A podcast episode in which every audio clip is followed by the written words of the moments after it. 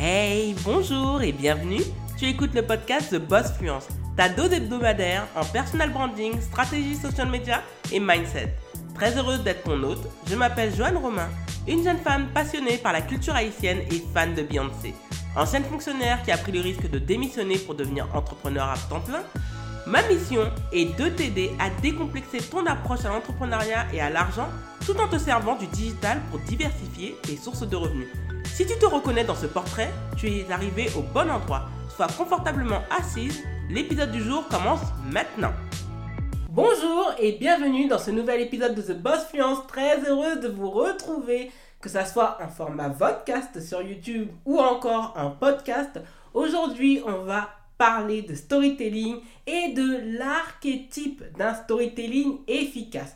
Tout d'abord, qu'est-ce que le storytelling? Le storytelling, justement, c'est une technique de marketing ou plutôt de communication qui vise justement à se servir de son histoire personnelle ou de son parcours professionnel dans le but justement de mettre en valeur une offre, un produit ou un service lors d'un pitch auprès de potentiels prospects ou auprès de potentiels partenaires financiers dans le but de rassurer, de montrer la probité de son offre, de son service ou de son produit et surtout de lever toute objection à l'achat.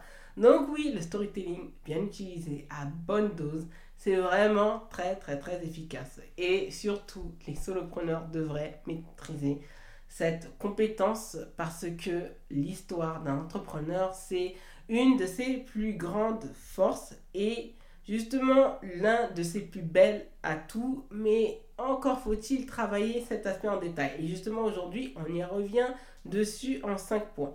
Le premier point, c'est tout d'abord d'établir la liste des protagonistes, qu'ils soient principaux ou secondaires. Je vais m'expliquer dessus. En effet, lorsque vous faites un storytelling, il peut être authentique ou fictif. Moi, je conseille toujours, lorsqu'on est solopreneur, d'utiliser et de miser sur l'authenticité et donc de se servir de sa propre histoire pour construire son storytelling. Et justement, il est important d'établir la liste des protagonistes. Pourquoi?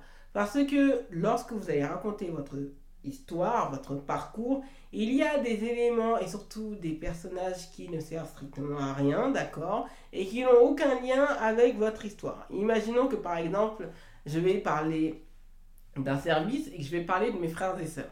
J'aime beaucoup mes frères et sœurs, mais potentiellement, ils ne servent à rien dans l'histoire. Donc c'est important d'établir cette liste de protagonistes principaux, donc ceux qui vont mettre en valeur et sur lesquels on va s'appuyer pour donner la direction de l'histoire, et les secondaires qui vont appuyer justement l'authenticité, la véracité de cette histoire.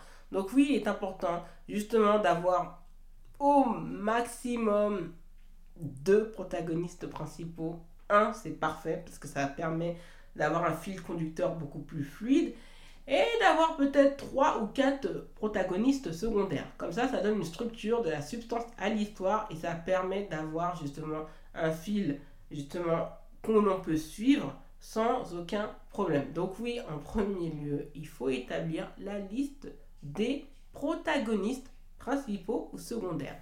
Le deuxième point, à mes yeux, c'est très important, c'est de mettre en relief la problématique que rencontre actuellement votre prospect. Pourquoi? Tout simplement parce que ça va lui faire comprendre qu'il fait face à un problème.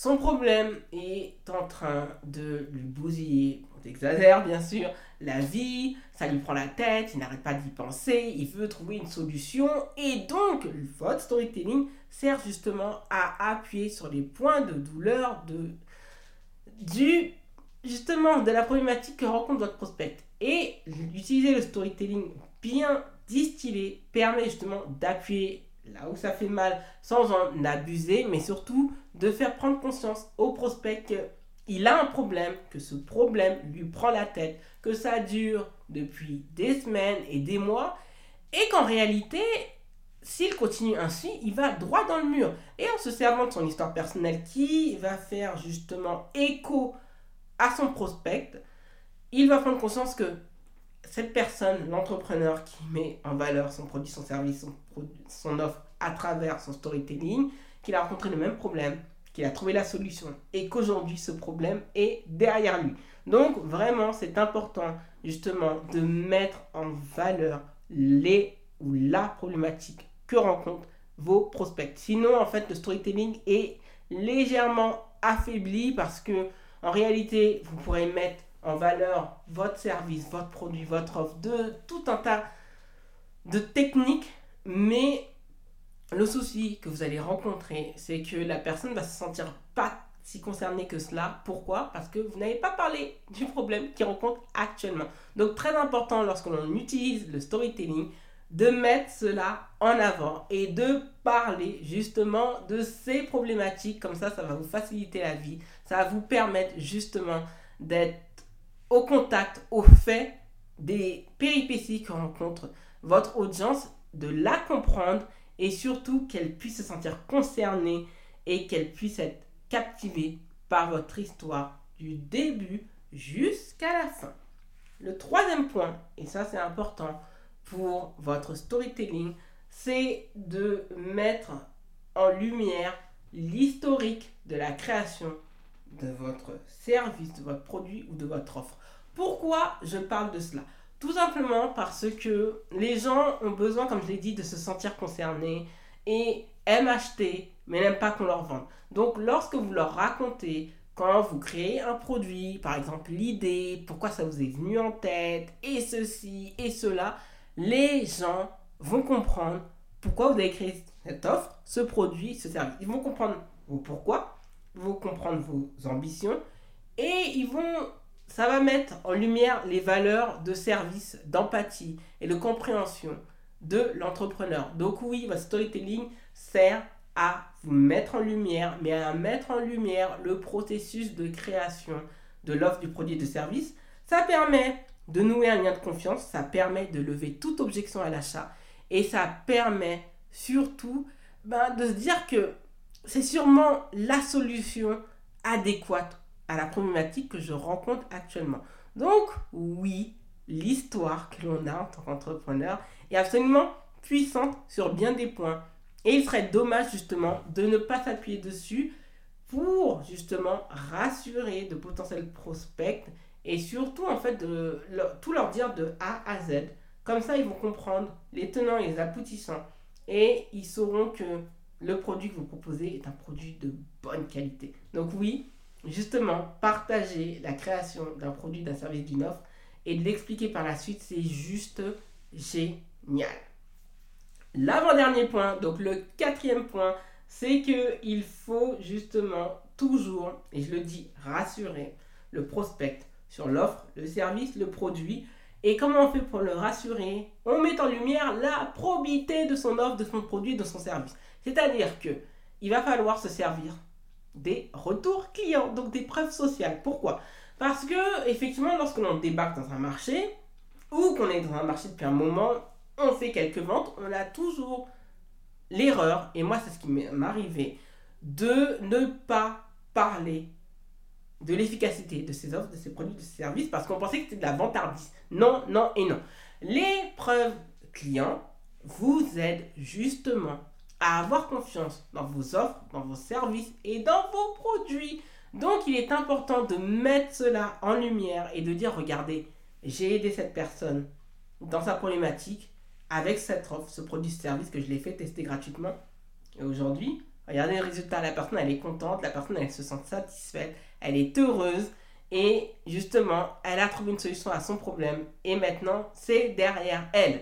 Donc, l'épreuve sociale aide également à lever les objections à l'achat, de vous faire confiance, de se dire que le produit, il est bon, il, il peut me rendre service, il peut m'aider à passer à autre chose.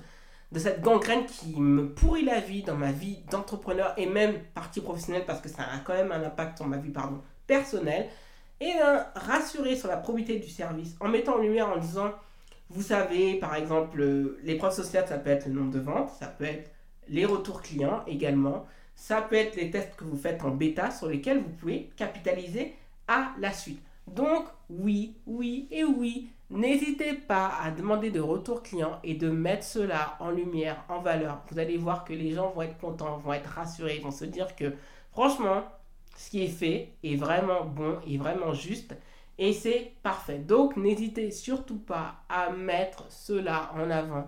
Ça va faire du bien dans votre storytelling. Ça va faire le pont entre vous, votre offre, votre produit, votre service et la probité de l'efficacité de vos justement produits, services et offres. De manière à vraiment lever toute objection à l'achat et de se dire bon, quel que soit le prix, je vais acheter parce que on voit que la méthode est bonne et les gens aiment ça. Donc oui, à ne pas hésiter.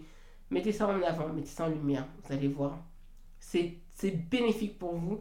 Vous allez être euh, content, vous allez être rassuré et euh, surtout vous allez gagner en confiance et en compétence. Le cinquième, justement, et dernier point, et là on en arrive au, au bouquet final, c'est qu'il faut toujours formuler un appel à l'action subtile. Et quand je dis subtil, c'est pas acheter mon produit, acheter mon offre. Non, c'est de se dire, par exemple, et vous Vous voyez, exemple, je pense à la pub euh, de Soch. Et j'aime bien comment elle est faite. Et vous, quand est-ce que vous passez chez... Et vous, quand est-ce que vous... C'est vous dire, vous voyez, il y a tant de monde qui est déjà chez X. Quand est-ce que vous venez nous rejoindre? Oh là là, mais regardez, déjà, par exemple, 500 clients convaincus. Êtes-vous le prochain? C'est subtil, mais ça fait prendre conscience que regardez, ça a marché, il y a tant de personnes qui ont pris, tant de personnes qui sont contentes.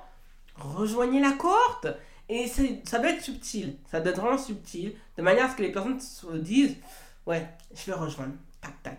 Et il y a des manières subtiles. Par exemple, quand on fait son storytelling, on fait en manière visuelle, on peut mettre, regardez, bienvenue, merci à celles qui ont rejoint l'offre A, B, C, D. On met les prénoms et donc ça va amener les gens à se précipiter, à faire vite pour pouvoir acheter le produit, l'offre ou le service. Donc franchement, de manière subtile, on fait comprendre aux gens, regardez, d'autres ont acheté, la prochaine, je sais que tu as besoin de mon offre, de mon produit, je, sais que tu en as besoin, je sais que tu peux l'acheter.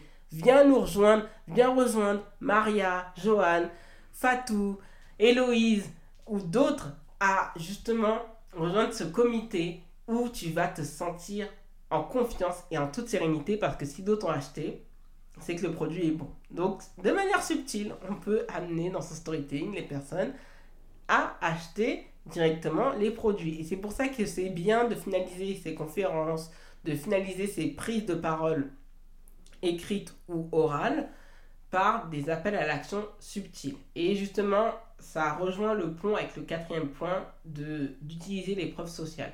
Donc oui, un storytelling efficace s'appuie sur justement les listes principal et secondaire de personnages, mais également, ça c'est très important, de livrer justement l'histoire de la création de produits, de l'offre, du service, de mettre en relief la problématique que rencontre actuellement votre audience, de montrer que votre produit est vraiment bon et d'amener les personnes à acheter votre produit de manière subtile grâce à de petits appels à l'action bien ficelés qui brisent justement toute opposition à l'achat et qui va amener votre audience à vouloir acheter chez vous et pas chez la concurrence. Merci d'avoir écouté le podcast jusqu'au bout. Si tu as apprécié cet épisode, n'hésite pas à t'abonner au podcast et à y laisser un avis 5 étoiles sur Apple Podcast et Spotify. Les ressources du podcast sont disponibles sur thebossfluence.com slash podcast. Retrouve l'actualité du podcast sur Instagram, TikTok, YouTube et Facebook avec l'identifiant bossfluence en un seul mot. Prends bien soin de toi et à lundi prochain